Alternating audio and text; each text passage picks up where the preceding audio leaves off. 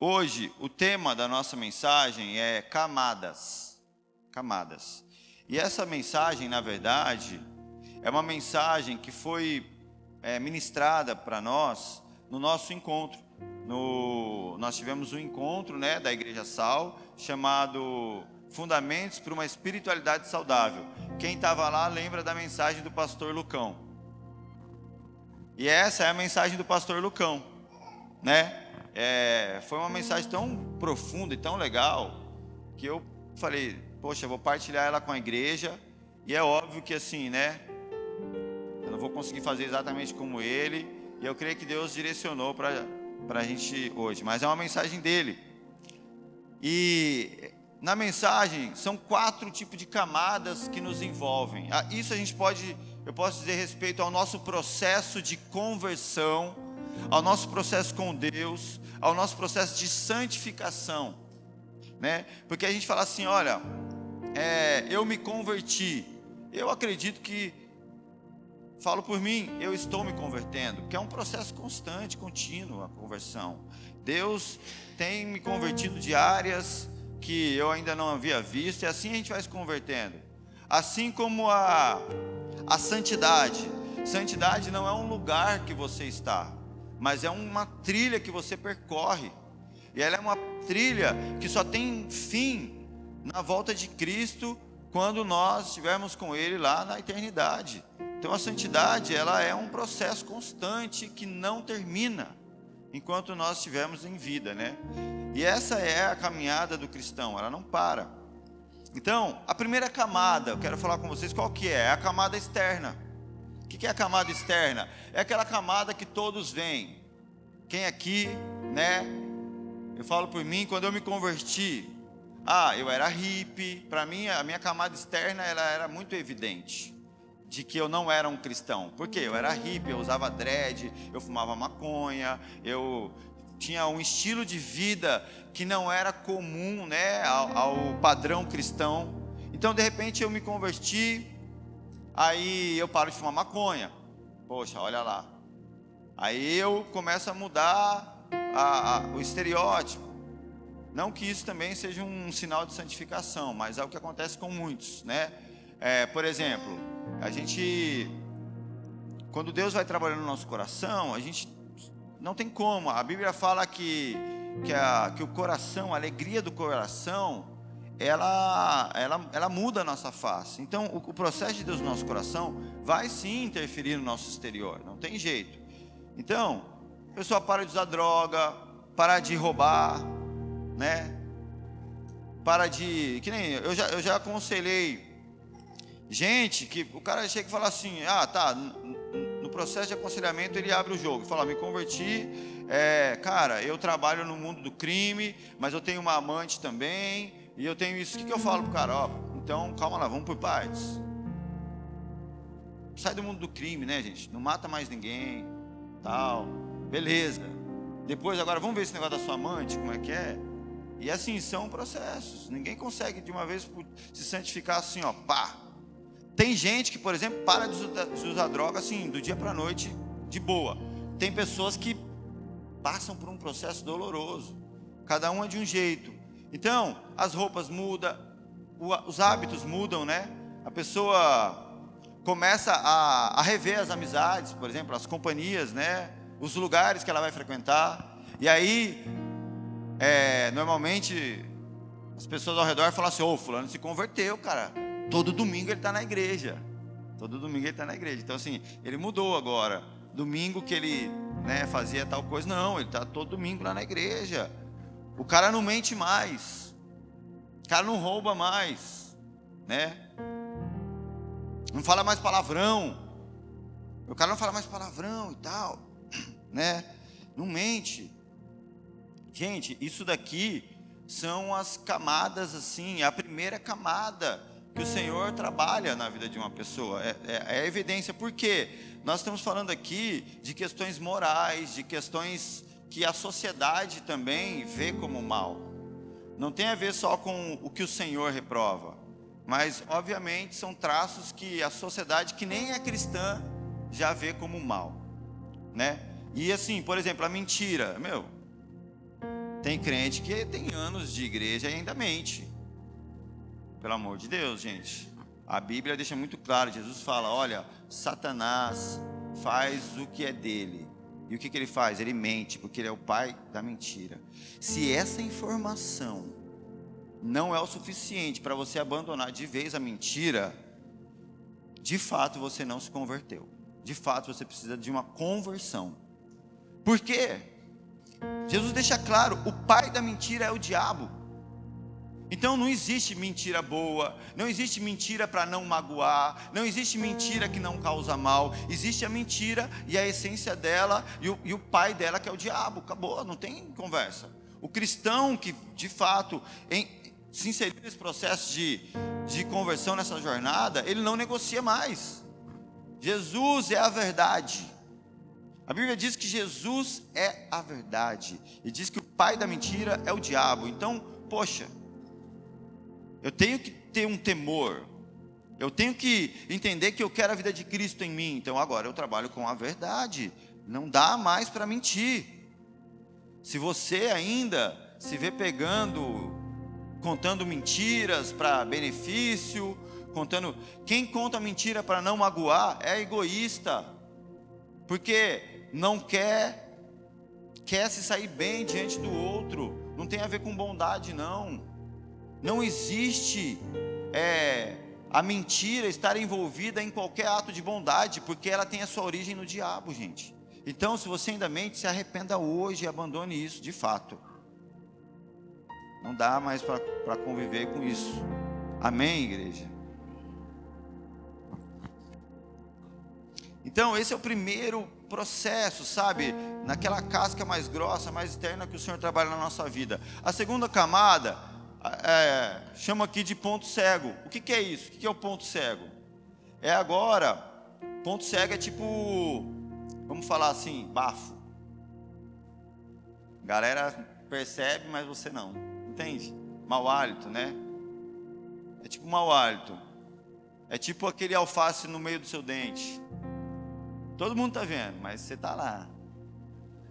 Achando que você é bacana.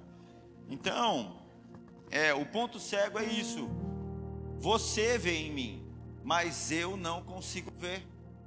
Então, aí, para que isso, para que a gente possa é, permitir o trabalhar de Deus na nossa vida, a gente tem que entender um ponto importante e fundamental. A santificação da minha vida depende obrigatoriamente do meu irmão. O individualismo não produz santificação, porque eu preciso de outra pessoa que me auxilie nos meus pontos cegos. Não dá para viver uma vida cristã de santidade se eu não entendo que Deus, que a igreja é um corpo e que o meu irmão é necessário na minha vida. Necessário para realmente apontar os meus erros, apontar coisas que eu estou cego para enxergar, mas que ele consegue ver.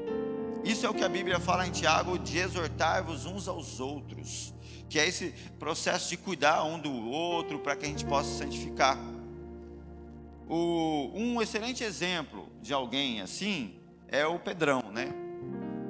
Pedrão ele é incrível, eu me identifico muito com ele. Quando a gente lê, por exemplo, Mateus 16, 21, desde aquele momento Jesus começou a explicar aos seus discípulos que era necessário que ele fosse para Jerusalém, sofresse muitas coisas nas mãos dos líderes religiosos, dos chefes dos sacerdotes e dos mestres da lei, e fosse morto e ressuscitasse no terceiro dia. Então, né, Pedro, chamando Jesus à parte, começou a repreender ele, dizendo: Nunca, Senhor, isso nunca te acontecerá. Então, olha só, Pedro, o próprio Jesus está dizendo que a coisa tem que acontecer, mas Pedro se achava tanto, cara. Ele achava que ele era muito espiritual, que ele era muito bacana, que ele está falando: não, fica tranquilo, eu vou cuidar de você. Tipo assim, né? Eu resolvo, Deus, fica tranquilo. A gente tem o hábito de, de tentar ajudar Deus e resolver Deus, não é assim que a gente faz? Senhor, faz tal coisa. Senhor, se eu fosse o Senhor, eu viria com isso. Deus manda a provisão. A gente dá algumas ordens para Deus, tipo Pedro, assim, falando para Deus. Isso a gente faz em oração, em momentos extremamente espirituais da nossa vida. A gente chega para Deus e dá uns conselhos para Ele, dá algumas orientações, porque tem vezes que Deus não está sabendo o que fazer. Tipo assim.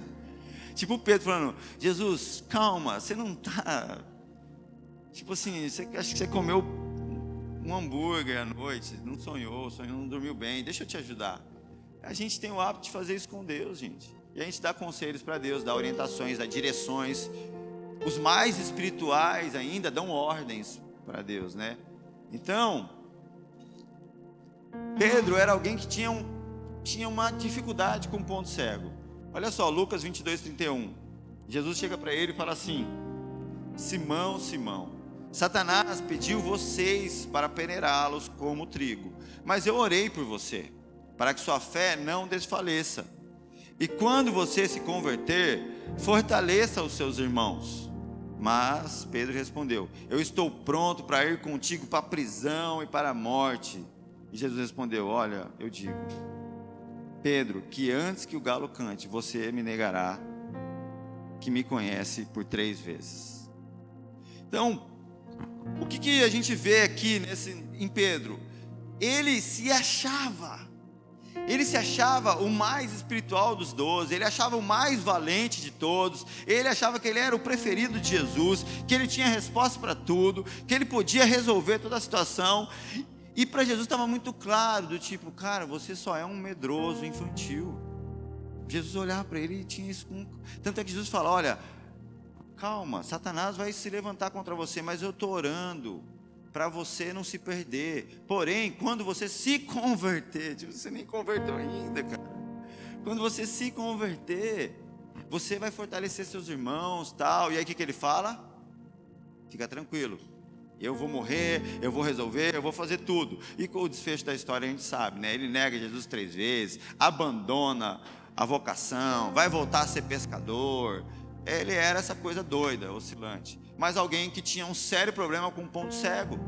Jesus, por muitas vezes, alertava Pedro em relação à sua, à sua vaidade, à sua arrogância, à sua prepotência. Jesus constantemente via e, e, e corrigia Pedro, só que ele tinha uma dificuldade. Entende uma coisa? Ninguém tem olhos nas costas. Alguém precisa, alguém que não é você consegue ver o que está atrás. Então, Jesus estava vendo algo que Pedro não estava conseguindo ver, mas assim, mesmo assim, ele não abriu o coração dele para ouvir. Então, entenda uma coisa: tem gente que fala assim, não, Deus fala comigo, isso é uma verdade, mas uma verdade também é que Deus, que não é só Deus, não, Deus fala com você, isso é uma verdade, mas outra verdade é que Deus tem muitos meios de falar conosco. E uma das formas que Deus mais fala conosco é através do nosso irmão. É através do nosso irmão. Por quê? Porque Deus usar o meu irmão para falar comigo produz muitos benefícios. Primeiro, unidade. Deus quer que a gente seja unido como corpo e como igreja. Segundo, a quebra da soberba e da vaidade, quando eu me sujeito a ouvir o meu irmão. Isso trabalha na minha vaidade, na minha soberba. Terceiro, se Deus distribuiu dons aos homens, confiando uns para apóstolos, profetas, mestres, pastores, se ele capacitou o seu corpo com dons, não era para que esses dons ficassem simplesmente guardados numa gaveta. Então, é a intenção de Deus que esses dons sejam manifestos para edificação do corpo. Isso é uns aos outros. Deus tem total intenção de usar o meu irmão para falar comigo, para me corrigir, para me alertar a respeito do meu ponto cego. Essa semana, eu estava. Que dia que foi? Ah, no dia da intro. Eu estou lá, tirando meu carro, e no meu condomínio a rua é estreita, só que o meu vizinho para bem aqui na frente. Meu vizinho é muito gente boa, tirando isso. Ele para bem assim, é difícil da gente tirar o carro toda vez, né? O resto, o resto tudo dele é bom.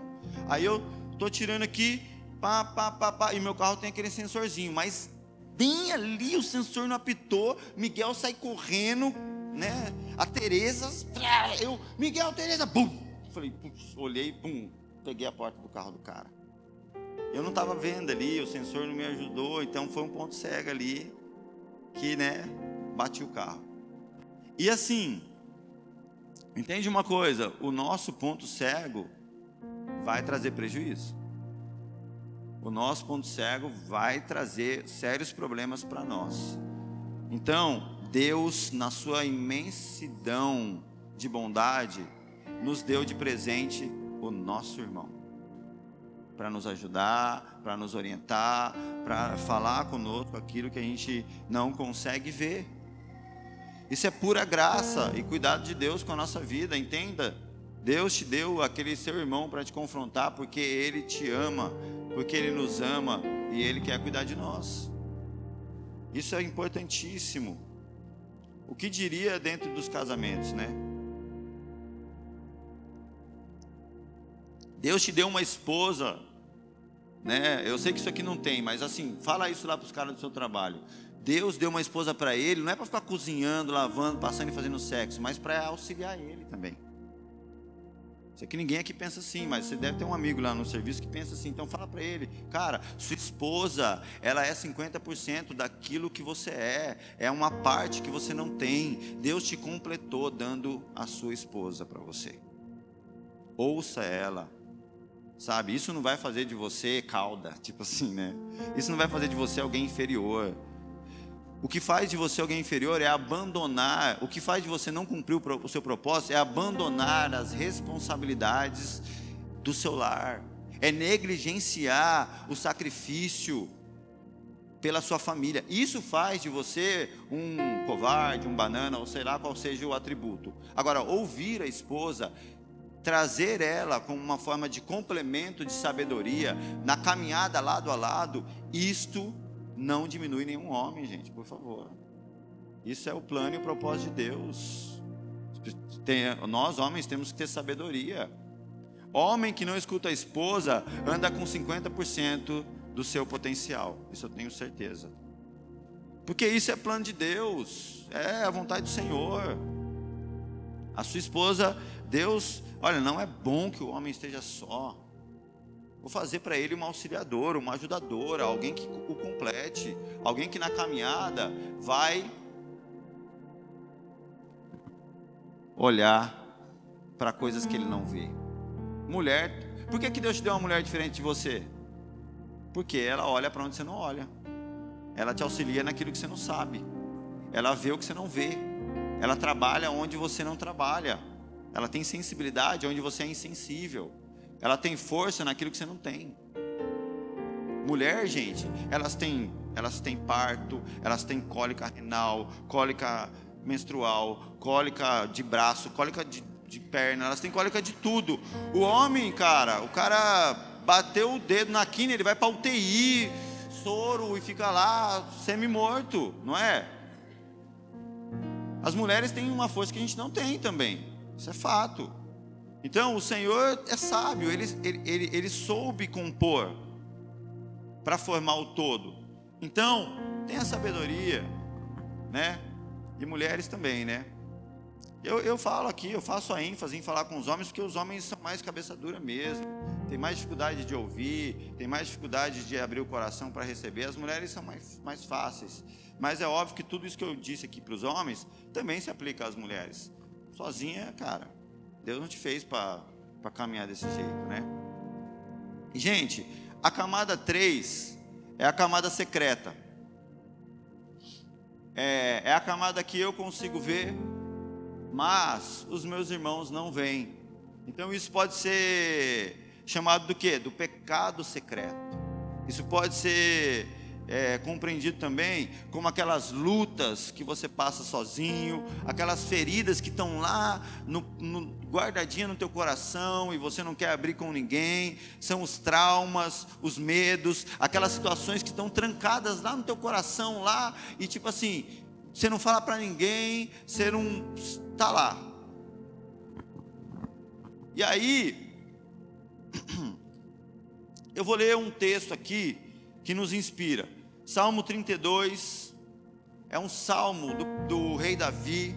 Nesse salmo, ele expõe ali o coração dele. E Davi estava passando por um período muito particular na vida dele. Davi havia pecado, pecado muito grave. E o que, que ele fez? Ele se fechou, não expôs para ninguém aquela situação. E nós sabemos que o pecado de Davi lá com Betseba, esse lance dele se esconder, durou quase um ano, até que Natan vai confrontar ele. E Davi expõe o coração dele em um, em um salmo. Eu vou ler um trecho desse salmo, ele diz assim, Davi, ó. Como é feliz aquele que tem suas transgressões perdoadas e seus pecados apagados. Como é feliz aquele a quem o Senhor não atribui culpa e a quem e em quem não há hipocrisia. Aqui Davi está falando disso, essa, essa condição de, de, de, de ter uma câmara secreta do Harry Potter dentro de você, é uma condição de hipocrisia. Davi está falando que esse homem que consegue superar a hipocrisia, consegue superar esse pecadinho secreto, essas questões ocultas, secretas, é um homem que ele é feliz, porque ele encontra o perdão de Deus, porque ele abandona a hipocrisia, e ele continua dizendo assim, aí ele abre o coração da situação que ele mesmo estava vivendo. Ele diz: Enquanto eu mantinha escondidos os meus pecados, o meu corpo definhava de tanto gemer. Pois dia e noite a tua mão pesava sobre mim, minhas forças foram esgotando com o tempo, como em tempo de seca. Então conheci diante de ti o meu pecado e não encobri as minhas culpas. Eu disse: confessei as minhas transgressões ao Senhor, e tu perdoastes a culpa do meu pecado. Davi está falando aqui que esse lugar secreto fez ele adoecer, fez ele sofrer muito. Então, só assim, a, atualizando o nosso raciocínio aqui, isso aqui é o processo de, de conversão, é a caminhada de um cristão, é o processo de santificação, é o processo de renovação da mente. Ele passa pela camada externa, que, assim, ao meu ver, é a mais fácil e simples de todas. Aí depois, o próximo passo é reconhecer o irmão. Ontem, no nosso encontro de, de, de membros, uma das palavras foi sobre a ceia. E assim, quem é apto a ceiar? As pessoas falam, aquele que aceita Cristo. A Bíblia diz que o apto a ceiar é aquele que aceita o irmão. Por quê? Olha, se você não discernir o corpo de o corpo, você está trazendo maldição para si mesmo. Então ali o texto deixa muito claro que a ceia, essa analisar o corpo, é você entender que você não está só, você faz parte de um corpo, você faz parte de uma igreja. Então você tem que reconhecer o seu irmão para ceiar porque a ceia é a mesa, é o encontro de Jesus com os seus discípulos, não é uma refeição só. Então, a ceia, ah, aceitar a Cristo é o primeiro passo, mas se eu não aceito o meu irmão, eu não estou apto a ceiar. Se eu não tenho esse entendimento, provavelmente eu não consigo prosseguir no processo de santificação. Sabe, como eu posso amar a Deus que eu não vejo se eu não amo o meu irmão a quem eu vejo? Esse é uma condição que a Bíblia nos coloca e nos confronta. Você está falando que você ama a Deus, mas você não consegue lidar com o seu irmão, você não consegue amar o seu irmão. Então não tem sentido tudo isso. Esse, esse processo de santificação, ele vai, ele necessariamente e obrigatoriamente tem que passar pelo segundo passo de você reconhecer que você precisa do seu irmão.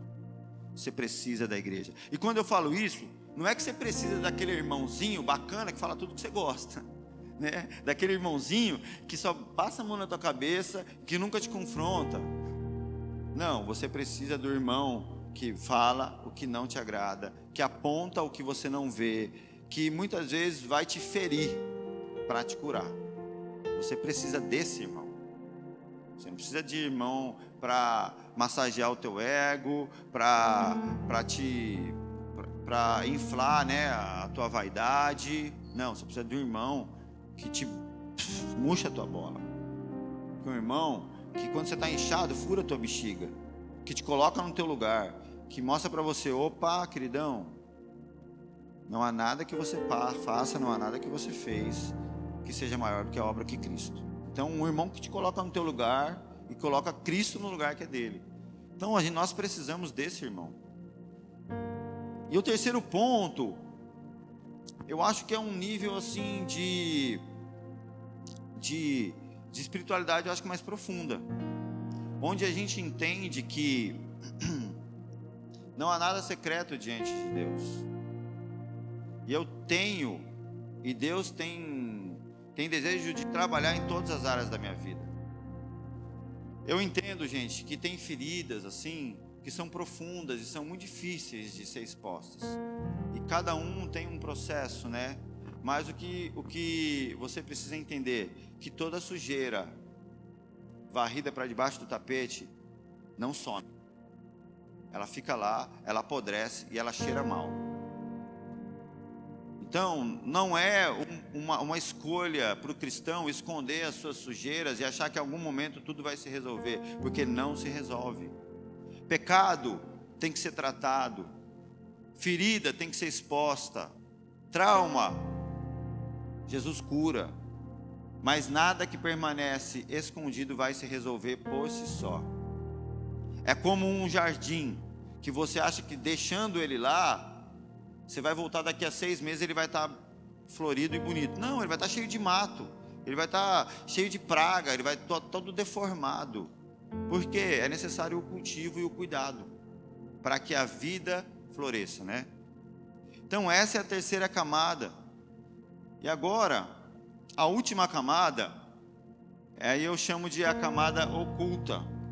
Que camada que é essa? É a camada que eu não consigo ver, meus irmãos também não veem, ninguém está vendo, mas tem uma pessoa que vê: Deus. É aquilo que só Deus vê, que nenhum de nós consegue observar. E para isso, eu quero usar aqui a vida de Jó, para a gente aprender um pouco. Eu vou ler o, o livro de Jó, do capítulo 1, versículo 1 até o versículo 12. Diz assim: olha. Na terra de Uz vivia um homem chamado Jó. Ele era um homem íntegro e justo. Ele temia a Deus e ele evitava fazer o mal. Jó tinha sete filhos e três filhas e possuía sete mil ovelhas, três mil carneiros, quinhentas juntas de bois e quinhentos jumentos, e tinha muita gente a seu serviço. Ele era um homem mais rico do Oriente. Seus filhos costumavam dar banquetes em casa, um de cada vez, e eles convidavam suas três irmãs para comerem e beberem com eles. Terminado um período de banquetes, Jó mandava chamá-los e fazia com que eles se purificassem. De madrugada ele oferecia um holocausto em favor de cada um deles, pois ele pensava: talvez os meus filhos tenham lá no íntimo pecado e amaldiçoado a Deus. Essa era a prática constante de Jó. Certo dia, os anjos vieram apresentar-se ao Senhor, e Satanás também veio com eles. O Senhor disse a Satanás: De onde você veio? E Satanás respondeu: De perambular pela terra e andar por ela. Disse então o Senhor a Satanás: Reparou no meu servo Jó? Não há ninguém na terra como ele, irrepreensível, íntegro, homem que teme a Deus e evita o mal. Será que Jó não tem razões para temer a Deus? Respondeu Satanás. Acaso não puseste uma cerca em volta dele, da família dele e de tudo que ele possui? Tu mesmo tens abençoado tudo que ele faz, de modo que os seus rebanhos estão espalhados por toda a terra. Mas estende a tua mão e fere tudo o que ele tem, e com certeza ele amaldiçoará a tua face. Então, aqui a gente vê a apresentação da vida de Jó, uma vida impecável, um homem com um zelo pelo Senhor. O cara era rico, era crente, tinha os filhos bons, tinha tudo, tava tipo assim, pá, família doriana, tudo resolvido.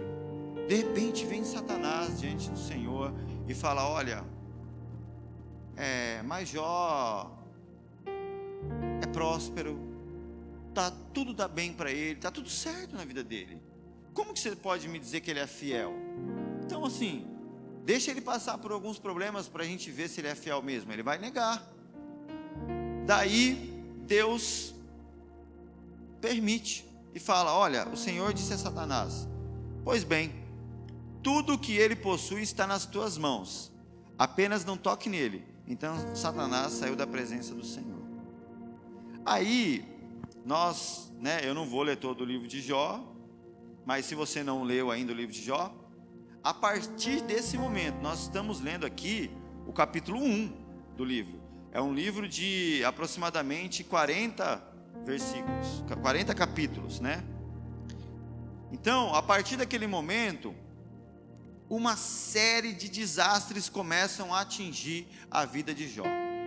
Primeiro, os sabeus, que eram um, um povo lá, roubam os bois dele, todos os bois, e matam os seus funcionários. Daí, logo na sequência, os caldeus roubam os seus camelos e matam os seus empregados. Na sequência, os filhos de Jó, todos eles estavam dando um banquete, vem um baita de um vendaval, derruba a casa e mata todos os filhos de Jó. E aí, eh, Jó, resumindo, perde tudo. Todos os bois, todas as suas posses são roubadas, os filhos morrem, e agora, como se não bastasse, Jó, ele adoece, e ele pega, fica extremamente doente, e ele tem feridas pelo corpo, que ele cata telhas de cerâmica para raspar no próprio corpo. Então, assim, o cara está numa situação completamente deplorável, assim. Agora, esse é o cenário da vida de Jó. E aí, nós vimos que a partir desse momento também, é, ali, o livro começa a narrar. A mulher de Jó vira para ele e fala: oh, abandona esse Deus e morre. Né? Não dá. E aí, a partir dali, o livro prossegue por muito tempo no diálogo entre Jó e os seus amigos. Então, é, eles entram em cena, os amigos de Jó e a esposa, para julgar Jó. E eles começam a fazer julgamentos. Porém, nenhum daquelas pessoas conseguia dar uma orientação correta para Jó sobre o que estava acontecendo. E muito provável que todos aqueles amigos de Jó eram de alguma igreja neopentecostal. Porque a história era assim: é, se está acontecendo isso é porque você pecou. Se você está passando por essa desgraça, é alguma coisa que você fez. Então a teologia dos caras era: se você for bom, você vai se dar bem. Se você for mal, você vai se dar mal. Como se Deus estivesse suscetível às minhas ações. Então, os amigos de Jó não entendiam quem era Deus. E eles estavam tentando ajudar Jó, mas ele só estava casando é problema. Não, Jó, se arrepende. Você está com algum pecado aí secreto. Você está fazendo alguma besteira. Então, por isso que você está nessa desgraça toda e tal. É aquela teologia do tipo. A graça de Deus é recompensa dos seus esforços, né? Essa era a teologia dos caras. Mas, gente, a graça de Deus é favor imerecido. Eu não recebi a graça porque eu fiz algo. Não tem nada que eu faça para merecer a graça. E a graça é um preço que Jesus pagou, que nem que se eu tivesse 500 mil vidas em terra, eu não conseguiria pagar essa dívida. Então, os amigos de Jó estão ali falando para ele: Ó, oh, você fez alguma coisa, tal, acusando Jó. Aí no capítulo 3, olha só, do capítulo 3 até o capítulo 37 do livro de Jó, ele está expondo ali esse diálogo entre Jó e os amigos deles, e ali é um monte de opinião, cada hora um amigo fala uma coisa, é um monte de acusação, é um monte de julgamento, são perspectivas diferentes, porém nenhuma resolução. Jó continua ali no perrengue e tal, até que o livro vai e nós chegamos no capítulo 38 do livro de Jó. Capítulo 38, verso 1. Versículo 1 diz assim: Então o Senhor respondeu a Jó do meio da tempestade. Aqui tudo muda. Aqui a, a história toma outro desfecho. A partir daqui, o livro e tudo que nós vemos Jó passar começa a fazer sentido. Olha só no versículo 2 e 3. É, Ele diz assim: Quem é esse? Deus falando, né? Ó, então o Senhor respondeu a Jó do meio da tempestade e disse: Quem é esse que obscurece o meu conselho com palavras sem conhecimento? Prepare-se como simples homem. Eu vou fazer perguntas a você e você me responderá. Ali o negócio fica Deus começa a expor para Jó algumas coisas para, tipo assim, Jó, vamos lá, me responde. E Deus basicamente começa a apresentar para Jó a sua onisciência sobre todas as coisas, a sua onipotência sobre tudo, a glória de Deus, o domínio do Senhor sobre toda a terra, sobre todas as coisas. Fala, o Leviatã é meu bichinho de estimação. Sabe, a terra é o estrado dos meus pés, a palavra de Deus diz sobre o Senhor. Então aí Deus começa a fazer perguntas para Jó, mas dizendo assim: quem foi que criou isso? Quem fez isso, aquilo outro? E Jó, as perguntas de Deus, Jó não consegue responder, mas comunicam algo para Jó. Deus é soberano. Deus de fato está no controle sobre todas as coisas. Deus governa sobre tudo e sobre todos. E a resposta final sempre vem do Senhor. E aí no, no capítulo 4, no capítulo 42, no versículo 1, eu falei aqui, ó, a gente estava no capítulo 38. Deus vai expondo para Jó a sua grandeza, né? A sua onipotência, a sua, a sua onipresença e tudo aquilo que são os atributos de Deus, até que a gente chega no capítulo 42, do versículo 1 ao 5. Então Jó responde ao Senhor. E a resposta de Jó é: Sei que pode fazer todas as coisas. Nenhum dos teus planos pode ser frustrado. Tu, pergunta, tu perguntastes: Quem é esse que obscurece o meu conselho sem consentimento, sem conhecimento? Certo é que eu falei de coisas que eu não entendia, coisas tão maravilhosas que eu não poderia saber. Tu dissestes: Agora escute e eu falarei. Vou fazer perguntas e você me responderá.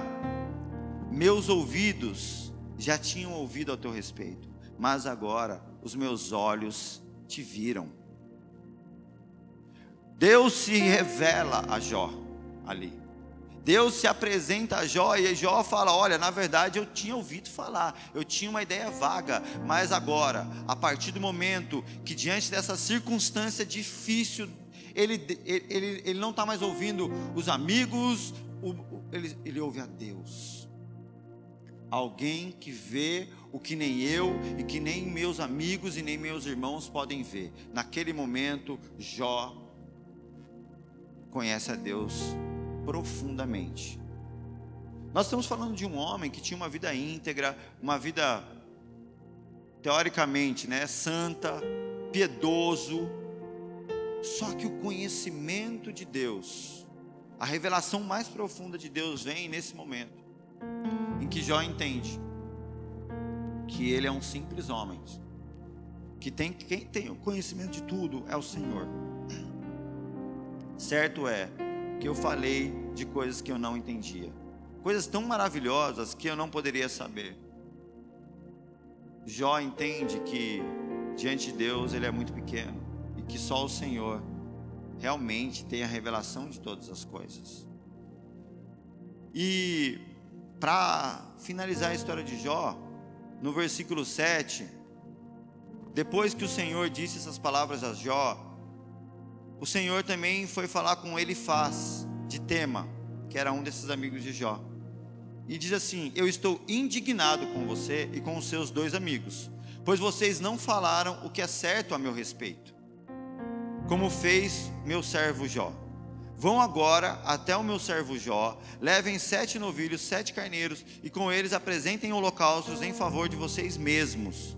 Meu servo Jó orará por vocês eu aceitarei a oração dele e não farei a vocês o que vocês merecem pela loucura que vocês cometeram. Vocês não falaram o que é certo a meu respeito, como fez o meu servo Jó. Então ele faz de tema, Bildade, Suá, Zofar, Naamate fizeram o que o Senhor lhes ordenara, e o Senhor aceitou a oração de Jó. Depois que Jó orou por seus amigos, o Senhor o tornou novamente próspero e lhe deu em dobro tudo o que tinha antes. O versículo 12 diz que o Senhor abençoou o final da vida de Jó, mais do que no início. Ele teve 14 mil ovelhas, 6 mil camelos e mil juntas de boi e de jumento. A história de Jó termina de forma incrível e maravilhosa. Mas olha só, gente. Que eu quero finalizar aqui, trazendo uma ênfase para um ponto. Deus se revela a Jó, mas Deus faz questão de que Jó continue entendendo que os irmãos auxiliam no ponto cego. Porque depois que Deus se revela a Jó, Deus restaura a comunhão. Ele chama os amigos de Jó para se retratarem. Ele chama Jó para orar pelos amigos. E Deus restaura a comunhão ali. Porque Deus é o suficiente, mas Ele não deseja ser. Ele deseja que um irmão faça parte dessa história. Deus pode resolver tudo, mas Ele não quer. Ele quer resolver através do irmão. Então, ele volta, Jó, vamos restaurar. Olha, ele traz o perdão para aquele povo. Jó ora pelos amigos e a palavra de Deus deixa claro: depois que Jó orou pelos seus amigos, aí sim, o Senhor o tornou novamente próspero e lhe deu em dobro tudo que ele tinha antes. O quarto ponto é aquele ponto onde só Deus vê. Mas Deus faz questão que a gente nunca esqueça que ainda que a gente tenha e pertença a um Deus que vê todas as coisas, Deus deseja que os olhos dele sejam os olhos do meu irmão, para me auxiliar na jornada, gente. Isso é fundamental. Gente que diz que tem Deus e não precisa de ninguém, não se converteu e não entendeu o que é o Evangelho.